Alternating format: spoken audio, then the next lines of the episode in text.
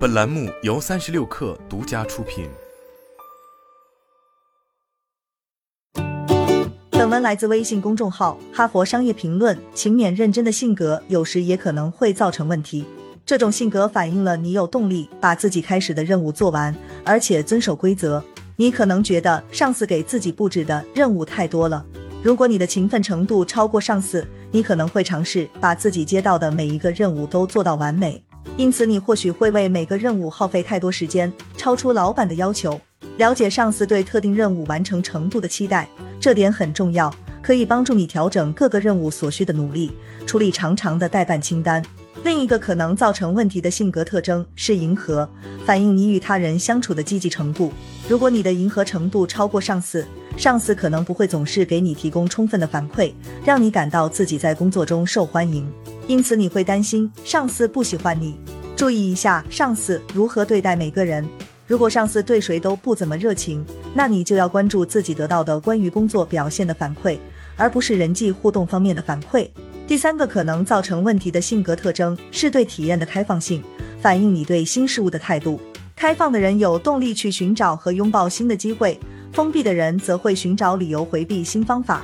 如果你和上司的开放程度相差较大，你们双方中可能会有一方正在催促对方以新的方式考虑事物，而另一方则在抵抗。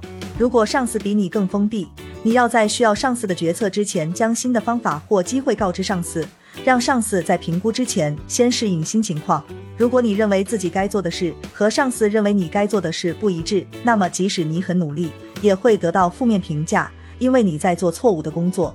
这种情况下，你要在汇报工作的时候带上自己的代办清单。跟上司一起确定哪些任务是最重要的。如果上司的确会沟通工作重点，但最重要的事项却每天都变，你应该怎么办？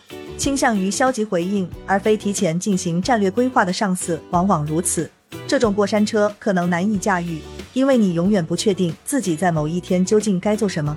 面对重点经常变的上司，经常汇报和沟通可能很管用，这样就可以确定是不是有新的领域需要推进。如果老板是银河型，就可能有这种问题。迎合型的人希望被别人喜欢，往往很难给出直接的负面反馈，因为他们会觉得批评别人就不会被喜欢了。这种时候，你可能觉得上司对你的表现并不满意，但也没有给出改善的具体建议。这种情况下，要提出关于自己工作的具体问题，获取改进所需的反馈。这种方法的好处在于，上司如果意识到你可以很好的接受有建设性的批评。通常会主动提供建议，不用你再去问。记住，喜欢自己的工作不一定要喜欢上司。如果工作环境稳定，有几个相处不错的同事，那么没跟上司关系好到可以一起出去玩也没关系。你依然可以观察上司处理任务的方式，学到很多东西，关注他们是如何成功的，吸取他们的经验，在自己担任领导者时加以运用。最后一点建议的前提是，上司没有做什么不适合工作场所的事情。